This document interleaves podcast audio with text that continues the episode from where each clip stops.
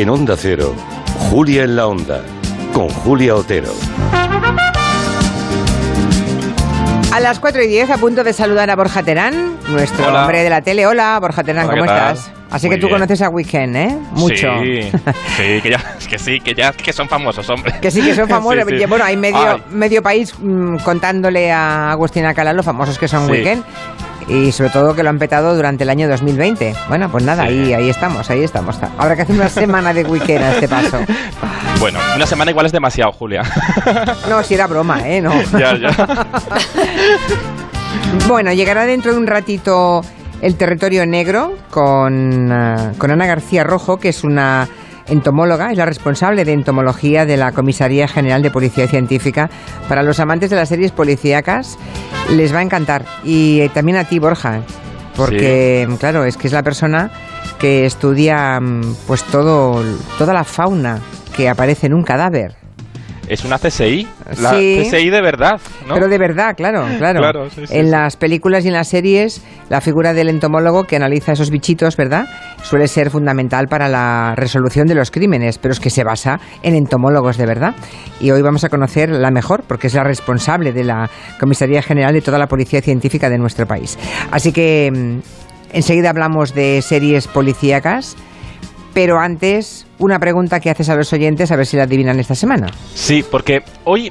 ¿Visteis anoche el hormiguero? El hormiguero ayer, eh, Pablo Motos tuvo un contacto con un positivo. Hoy vuelve ya, ¿eh, Pablo? Está hoy bien. ya vuelve. Sí. Está bien, no pasa nada, pero presentó Nuria Roca el hormiguero y lo hizo súper bien Nuria Roca. ¿Cómo descubrimos a Nuria Roca? En Waku Waku, a nivel nacional. eh, hizo cosas en la televisión valenciana, pero lo descubrimos con este programa de adivinar eh, qué hacían los animales. Y entonces me he acordado de cómo empezó Waku Waku a finales de los 80. ¿Os acordáis con Consuelo Berlanga? Sí, perfectamente. Pero no iba a ser ella la presentadora. Consuelo Berlanga fue una segunda opción. En la televisión siempre hay muchas segundas opciones que se hacen realidad. La primera opción de Chicho Ibáñez Serrador está entre nuestras respuestas. A ver si sabéis a quién puso o quiso fichar Chicho para el 1, 2, 3, pero al final... Ay, para el 1, 2, 3 no, para El Waku guacu guacu. Anda. Pero al final no se entendieron entre Chicho y la presentadora. A ver, Tres dime, opciones, ¿qué? vamos a ello. A ver. Mercedes Milá, La Milá, Laura Valenzuela Laura Valenzuela. o Concha Velasco. Uy, pues no me lo sé yo esto, ¿eh? Uy, pues hubo No, hasta no. por. Se anunció hasta el fichaje y luego no fue realidad. Luego lo desvelamos. Vale, luego contaremos quién fue la primera idea que tuvo Chicho Bañez Serrador para el Guacu Guacu, si Mercedes Milá, si Laura Valenzuela o Concha Velasco. ¿Alguien de los presentes lo saben o no? Ni idea. Yo voto Milá porque me parece que sería de las tres la, la que se adaptaría Sí. mejor a... También es mi voto. yo, no, no- no- nunca votaría a, Mi- a Milá. ¿Ah? Yo tengo una pregunta para Borja, que es, eh, ¿el Waku Waku Sí. no, no era de los 90? Hubo, dos, hubo, hubo la primera versión, fue en el- el año- a finales de los 80 y luego se recuperó a, medi- a mediados de los 90. ¿Y, y sobre qué periodo pregunta? ¿Sobre el primero o el segundo? Sobre el primero, claro, Vale. claro, no, el primero, la Antes primera de vez. arrancar, la primera antes, vez. Antes de arrancar con Consuelo Berlanga, la primera vez, cuando no sabíamos lo que era ese formato. Vale, vale. Bueno, pues muy curioso. Ya, ya, luego lo descubriremos. Si Milán, Valenzuela o Concha Velasco. Bien, hoy quieres que recordemos series que nos hacían jugar a detectives en la tele, ¿no? Sí. Sí, porque ya que luego tenéis territorio negro, he dicho, veamos a hacer un poco de sinergia, y vamos a recordar esas ficciones y os voy a proponer ya un juego para desengrasarnos, ¿no? He traigo varias sintonías y a ver si adivináis de cuál, de qué serie mítica de detectives Mm. es la primera canción. Hombre. Yo me las sé. Preciosas. Mira, escucha. Muy bonita.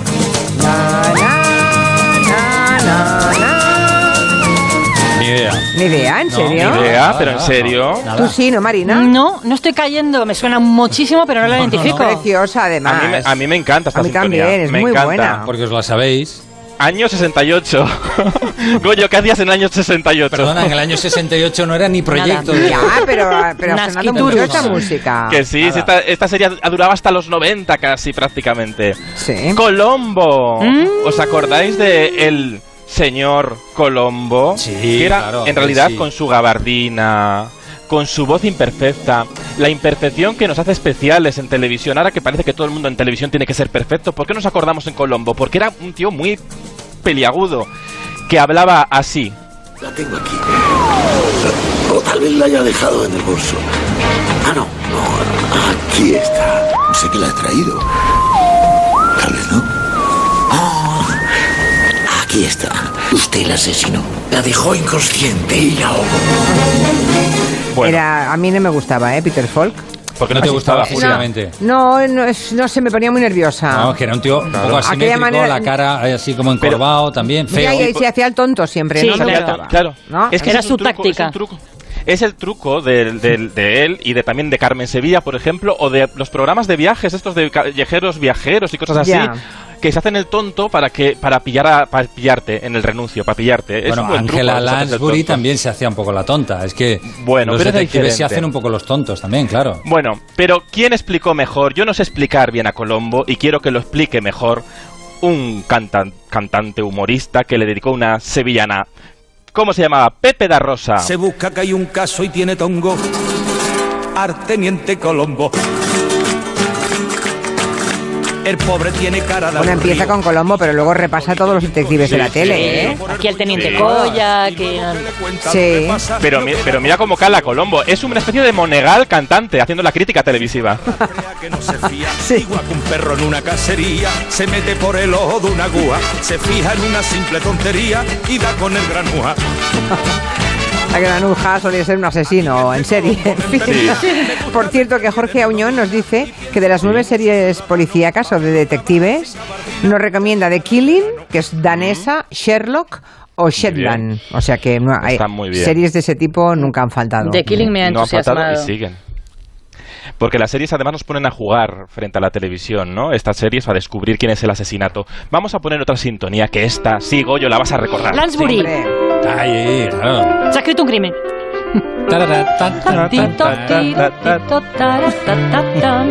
Era una gafe esta mujer. ya.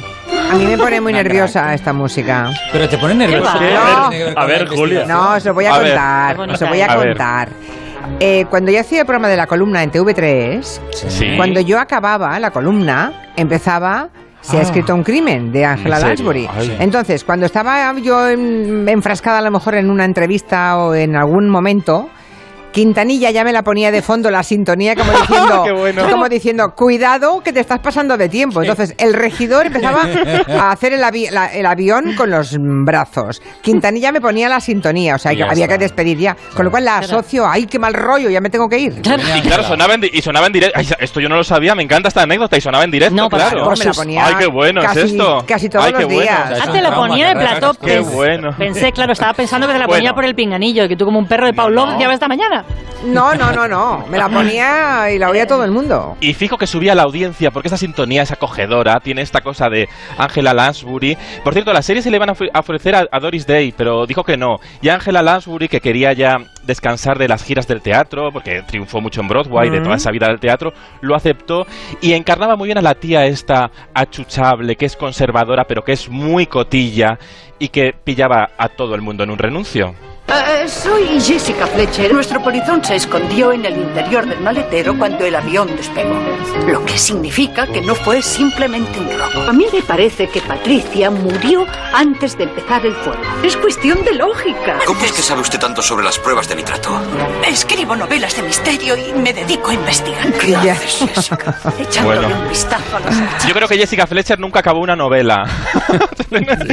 Siempre tenía lío. Jamás. Claro, siempre la liaba. Allí donde estaba pasaba algo, ¿no? Claro, es, es, es terrible. Bueno, pero está interpretada por Angela Lansbury, que es una de nuestras grandes actrices, la, la bruja novata. 95 años tiene. Una de las últimas veces que... Noven- sí, está en la lista esa Sí. terrible, esa lista que Ay, sí. la lista esta que Máximo Pradera nos contó aquí hace Sí. un par de territorios Claro. comanches. La de los eh, candidatos, candidatos a en la cuenta atrás. Ah, sí. Las- los- cuando te piden un perfil, a mí me piden a veces, hazte ya esta, el perfil de la persona por si acaso Oh, qué mal fallece. rollo. Uy, Ya, ya. mucho mal rollo, da mucho mal rollo. Bueno, pues... Pero bueno, también te digo una cosa con 95 años, Hombre. porque a ella no le importa lo más mínimo. La tendrán ¿eh? hecha Ya desde hace bastante. Claro. o sea, Bueno, me desde hace contarás. 30 ya, por lo menos. Pues eso, oye, que eh, eh, oye que afirmamos por llegar hasta los 95, como también ha, también ha llegado ella. Hace en 2016, por el 25 aniversario de La Bella y la Bestia, en un acto de ese aniversario, apareció por sorpresa para cantar la mítica canción que ella puso voz a la señora Potts. Vamos a escuchar ese momento que fue súper mágico. La propia Angela Lansbury, ¿eh? Mm. Escuchen. tale as old as time. True as it can be. Fantástico. Barely even friends, then somebody bends unexpectedly. Qué buena. La señora Potts era la cafetera, ¿no? Sí. O la tetera. La tetera, La creo. tetera, La la tetera, tetera. sí, la La tetera. tetera de la Cafetera yo Bestia. creo que no había. No. ¿No había expreso en la Villa de la Bestia? No me mates. Neither one prepared, Es un poco la vieja y la bestia, ¿no? Qué mona. Ay, súper bonito. Y la, y la señora Potts con su tacita pequeña, ¿eh? su retoñito tan mono, sí. Y, que, y estar allí para ver el lanzamiento de una remasterización de la película y de repente que aparezca Doña Ángela Lansbury. Traigo otra sintonía, Julia. Yo creo que esta sintonía te va a gustar. A ver si adivináis qué serie. Yo me callo. Yo me callo, yo me callo. Que hable el pueblo. ¿Corrupción en Miami? Ma- No, ¡Hala! ¡Hala! ¡Al calabozo! Fuera del estudio. ¿Los Serrano? Ahora, a ver. Esa tensión sexual no resuelta nunca. Farmacia de guardia. Madre mía. Sí. ¿Cómo no se- Ah, luz, Aquí- luz aquí de luna, luz de Ah, luna. Bien, habéis hacer bien, por fin. Bueno, Luz a la quinta, luna. a la quinta. Bueno, a la- oye, a ver, esto ya es que hace muchos años de esto, año 86. Del 86 al 91, esta serie que nos descubrió a Bruce Willis en la tele, Sí. haciendo de detective. Tenía una- pelazo todavía. Maravillosa esta serie. Mm. Era, lo tenía todo. Todo. Y como hubiera dicho Goyo, tensión sexual no resuelta o resuelta Lo también. Sí, ponlo. ¿Veis a esta señora? Me he enamorado. Loca y perdidamente de ella. ¿Veis a esta señora? Otra ¿Se vez, resolvió la tensión esa algún día o no? Sí. Hombre, claro, lo que pasa Bueno. es que Bruce Willis No consumaron. empezó a hacer empezó a hacer cine ya Bruce Willis. Esta ya la serie tenía mucha acción, pero empezó Bruce Willis a hacer cine y dejó un poco colgada a, a la serie y A entonces pues nada. Y entonces que no se can- tuvieron que acostaron, no se cancelarla. acostaron. Sí, pero hubo un- creo que hubo un beso Sí, en la última. sí, algo hubo. Era todo muy, muy sutil. O Ya, sea, ya. No, no se llegó Hubo a un ver. poco de esto que llaman petting, ¿no? Un poco. Qué antiguo es eso, María. Pregúntale, pregúntale sí. a un adolescente de hoy qué es eso del petín. Eh, Habla un poco como Alcalá de repente. No, perdón. A ver qué cuentan los oyentes. Te va a castigar Dios. series detectivescas, la que me recuerdo es Remington Steele con el guapísimo y jovencísimo Pierce Brosnan, que además era un poco sexista porque porque la, la detective lista era ella, pero como nadie la contrataba como mujer, se puso un nombre masculino y tuvo que, mm, que, que, que contratar a un hombre para que fuera él el que hacía que era el detective de verdad. A mí me encantaba Remington Steel y Luz de Luna con sus portazos y, y su mala leche entre los Sí. dos detectives. Ay, luz de luna. Dice José que Colombo ahora mismo lo está reemitiendo un canal de la TDT, que lo sepáis los que no lo conocéis. Un día lo vi un ratito y la verdad dice José es que es muy cansino. Siempre tenía una última pregunta que hacer. Yo se me ponía enferma. Tiene toda Era- la razón este oyente. Esto de que muy le- sí. ya se iba de ver al presunto asesino. Gracias, gracias. Y se iba y de pronto se Lo giraba, clavas, ¿eh? se giraba y decía una, una última pregunta. Eh. Y tú te, te soltaba una chuminada y de, ¿pero qué dice este hombre? Otra vez? A mí me ponía muy nerviosa. No. Ay, me encanta la imitación. Has hecho a Colombo. Sí. Conoce al pato Donald. Una cosa así. Bueno, eh, ¿qué más? En España también hemos tenido nuestras series de detectives y hay una maravillosa que hasta nos compraron los norteamericanos. Se llamaba Los Misterios de Laura y estaba interpretada por María Pujalte.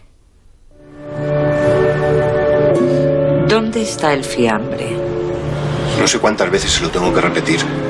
No está aquí. ¿Cómo sé yo que no está detrás de esa puerta? Porque entonces estaría mintiendo. Y yo no miento con esas cosas. Tal y como yo lo veo, solo hay dos opciones. O alguien lo levantó o nunca llegó a salir de aquí. Usted lo vio ayer con sus propios ojos. Estaba aquí mismo. Y usted fue la última en irse. ¿Y la primera en llegar esta mañana? Por eso estoy segura de que tiene que estar aquí mismo. En algún lado. ¿Qué gano yo con esconderlo? Un buen negocio. Oiga, señora, ya me estoy hartando. El fiambre era su responsabilidad. Si ha Los misterios de Laura. Yo no soy un criminal. Y yo le digo a usted que cuando llegué a mi ¿Y casa... sabes dónde está? Espera, espera. Los filetes, el lomo Sí, y el salchichón.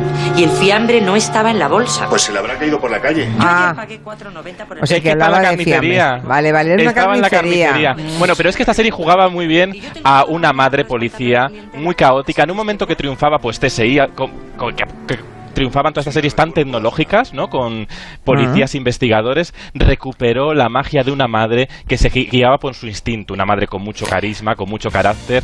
Lo, lo imitaron los norteamericanos, pero claro, le quitaron la gracia de la madre española y claro, fracasó porque la sofisticaron mucho. sofisticaron Ya, hicieron una madre de Massachusetts y no era lo mismo. Y muy sofisticada, muy pija. Pues Dice no, Fran no. que él se quedó en los misterios de Laura, o sea, es verdad que aquí también triunfó. Luego, eh, otro oyente nos habla de que ha descubierto una serie muy curiosa que se llama El Padre Brown. Varios oyentes hablan de El Puente que es lo mejor en series policíacas nórdicas. Bueno, sigue habiendo muchísimas series. Bueno, antes de resolver la encuesta, bueno, sí, para ver si ustedes recuerdan quién tuvo en la cabeza Chicho Bañez Serrador para presentar por primera vez el Guacu Guacu, aquel programa de los animales que iba el fin de semana. Eh, antes de Consuelo Berlanga, eh, mucho antes. O sea, la primera opción que tenía Sí, la primera opción. ¿Era Mercedes Milá? ¿Era Laura Valenzuela? ¿O era Concha Velasco? Yo la verdad es que, bueno, está muy repartido el voto porque veo que los oyentes como yo no lo saben o creen no saberlo. Pero un poquito antes de que cerremos la encuesta, les contamos una cosa, que Correos se ha puesto en contacto con nosotros para aclarar una información que ayer dio en este programa Pedro Vera, el señor de Murcia. El señor de Murcia, que es un cachondo y un guasón, pues vino a decir en tono de broma que los sobres donde van los votos por correo, que pueden estar llenos de baba, porque la gente como cierra los sobres, ¿no? Sino pasándolos Chupando. por la saliva. Y claro, y que esto podría ser peligroso para los trabajadores de la empresa. Es el momento Vera, el momento guasa de ayer noche, de ayer tarde en este programa. La Confederación General de Trabajadores, la CGT, denuncia que el voto por correo para las elecciones del próximo 14 de febrero pone en peligro a empleados de correos y lectores, entre comillas. Estamos enviando miles de sobres con saliva. ¿Cómo que Pero- con saliva? Pero esto es literal. Vamos a ver. no sé Bueno, es lo que piensa, es lo que dice el sindicato, que Mm. claro, que llegan allí, pero eso se habrá de... Entonces, ¿qué es lo que nos dicen los amigos de correos? Vamos a ver, que nos Bueno, han llamado. Pues nos han dicho, nos han hecho llegar un documento en el que se nos cuenta que todos los trabajadores de la empresa disponen de mascarillas FFP2, guantes, geles de uso personal, los usuarios también disponen de geles hidroalcohólicos y se garantiza en todo momento la distancia entre personas eh, de al menos un metro y medio dentro de las oficinas. Además, en ningún momento mantienen contacto físico con las personas que acceden a las oficinas, ni tampoco cuando un trabajador de correos acude a un domicilio de un ciudadano a entregar o recoger un documento. Y siempre que sea posible se advierte al ciudadano que no cierre el sobre del voto con saliva, sino que introduzca la papeleta dentro del sobre y luego meta la solapa del mismo, eh, pues, eh, del mismo sobre en el interior de la cavidad. O si no, para ese fin, pues que utilice las eh, eh, esponjillas húmedas que hay en todas las oficinas. Claro, es que, hombre, yo...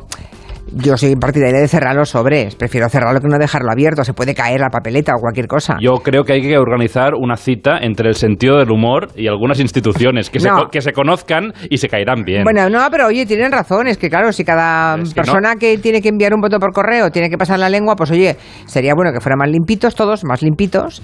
Y entonces con una esponjita lo mojamos y lo pegamos. No hace falta pasar la lengua, ¿no? Porque hay, hay- hay personas recibiendo lo que vale, que van con mascarillas y todo, pero en fin. Y que en todo caso era un sentido del humor. Pero nos ha llamado correos, oye, queremos contarlo. No, no, que está muy bien. Que está muy bien. Puede haber ¿eh? gente que entregue también ese sobre, no quiero liarlo más, ¿eh? pero el día de las votaciones físicas. Ya. O sea, que vayan allí y los que estemos Es en la lo mesa... mismo, claro. Los, los que estáis en la, mesa, os puede tendremos que ir pasar. abriendo sobres y puede ser que haya gente que lleve el sobre cerrado de casa Ya. eh, y claro... Con saliva, claro, ya. Puede ser. Pues llévate un abre sobres. Unos eh, guantes. llévate algo, llévate algo. ¿Te dan Sí. un EPI, no? ¿O qué te dan? Sí.